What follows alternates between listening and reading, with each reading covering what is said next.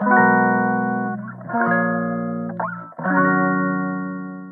い、皆さんこんばんは。え、株式会社耳のキースこと桑原です、え、本日もやっていきます、ウェブ業界の何でも雑談室です、え、この番組では皆さんに何かプラスになる情報提供を目指してお,、お届けしていきたいと思います。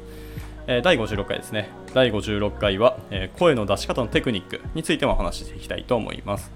はい。まあ、以前もですね、まあ、登壇とかプレゼンのテクニックについてなんかお話ししたと思いますけど、まあ、今回は、あれですね、これとは別で、あの、声そのものについて、まあ、大きく、その3つの方法、まあ、テクニックですね、をお話ししていきたいなと思っております。はい。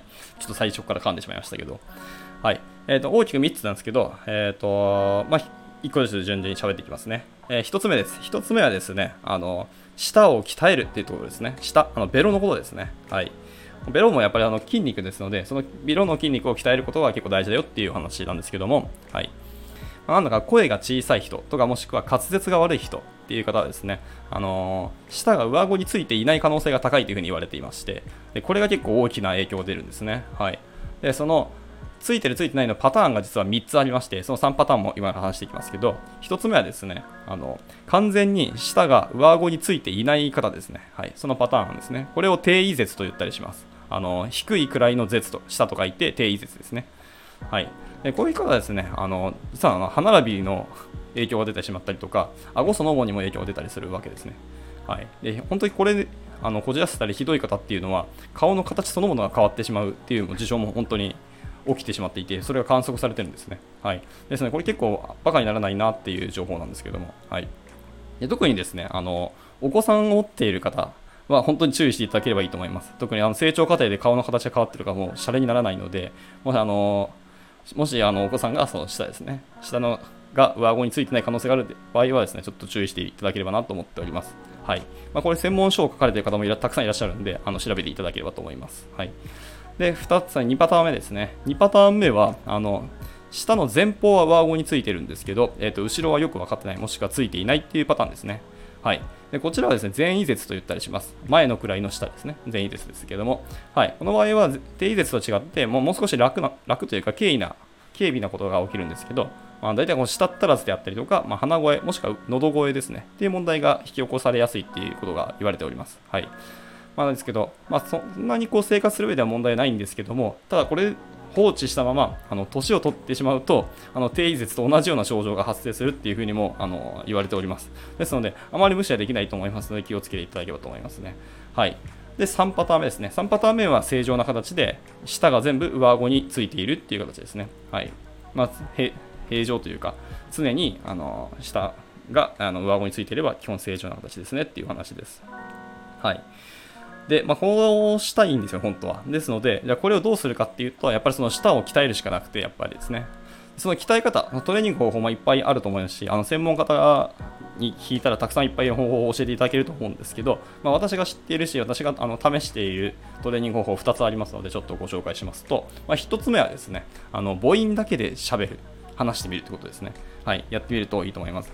結構これ舌を動かすことになるので、あの割と効果あるなというふうにはあの実感しております。で、2つ目はですね、意外とこの母音だけで喋るのは難しいんで、2つ目の方法が分かりやすいんですけど、あの舌を動かす文字、まあ、ひらがなですね、を何度も発音するっていうことですね。まあ、例えば、たとか、あの、ら行とか、や行、もしくはな行ですね、のひらがなっていうのは、一度必ず和語に舌をつけて喋るあのひらがなですので、これをずっと繰り返して喋るとか、まあ、例えば、こう、ラララララっていうふうに、まあ、ラだけをひたすら喋るでもいいと思います。はい。感じで、えとにかく舌を動かすっていうトレーニングを、えしていただければなと思っております。はい、もちろんあのでも下は筋肉ですので、あのー、やりすぎにはちょっとご注意くださいよって話です。はい。では、えっとですね、えー、大きい分けた方法3つ目ですね。3つ目はですね、はい、えー、失礼、2つ目でしたね。2つ目の方法は体の使い方で声が変わるっていうことですね。はい。まあ、厳密には体っていうか、あの発生するときの体を使う部位が変わるって形なんですけども、はい、これちょっと実験があるのでやってみていただきたいと思います。まあ、簡単ですので、えー、とまずですね、手をグーにしていただきます。で、グーにしたまま深呼吸をしてみてください。まあ、そうしますと多分、胸を使うと思いますね。まあ、いわゆる一般的な肺呼吸をすると思いますけど、で今度はですね、それを、え手、手広げていただいて、あの今度は薬指と小指だけを、えー、折ってから深呼吸をしてみてください。でそうしますと、今度は多分お腹を使う腹式呼吸になると思います。はい。これ結構意外じゃないですかね。まさかの薬指と小指を折るだけで人間は肺呼吸、て腹式呼吸に変わるということで。まあ、ですので、呼吸が変わるということは声が変わります。なので、これをやってみていただくといいかなと。今、実際にプレゼンをするときとかあれば、これをやってみていただければなと思います。はい。まあ、あとはですね、もう一個、ちょっと面白いものがあるんですけど、あの頭でイメージしているもので、実は体の重心、安定度が変わるんですね。はい。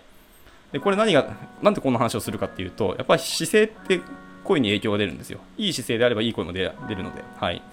なので、今回それもちょっとお話したいなと思いまして、あのまあ、これも一つ実験があるんですけど、あのもしなんか隣に、えーと、どなたかの人がいらっしゃるんであればあの試していただほしいんですけども、あのまあ、一回立っていただいて、えー、と片方の方はあの片方はよりちょっと足を開いて立ってもらいます。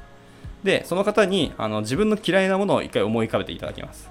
それはあの物でも、ことでも、人でも、風景でも、別に何でもいいんですけど、はい。で思い浮かべていただいたら、もう一人の方に、えーと、立ってる人をこう左右に揺らしてもらいます。すると多分簡単に揺れてしまうと思うんですよね。はい。ではですね、次に、えー、っと、今度は逆で好きなものですね。その立っている方に好きなものを思い浮かべていただいて、また同じように左右に揺らしてください。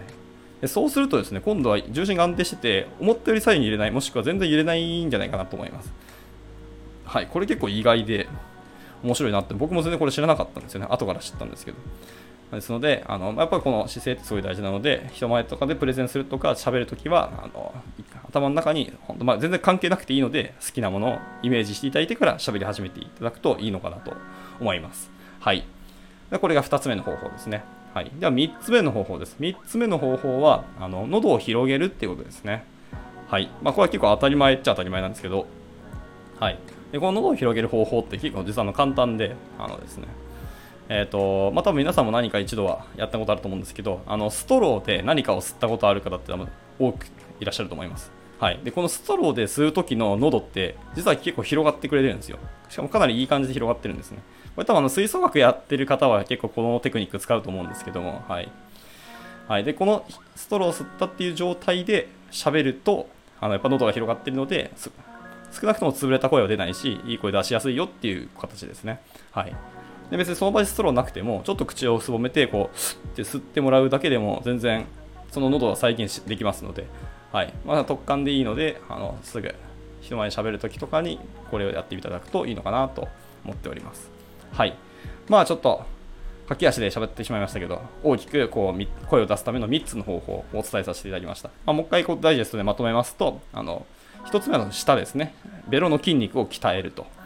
で2つ目はあの体の使い方で声が変わるというですねあの薬指と小指を折って喋るあとは好きなものを頭でイメージで喋るんですね、はい、で3つ目は喉を広げるあのストローとかで何かを吸う時のイメージでイメージした喉で喋、えー、るというところですはいまあ、今回はこんなお話をさせていただきました。また何か聞きたいこととか、まあ、お話してほしいことありましたら、まあ、いつでもレターを待ちしております。はい。というわけで今回の収録は以上ですので、また次回の収録でお会いしましょう。バイバイ。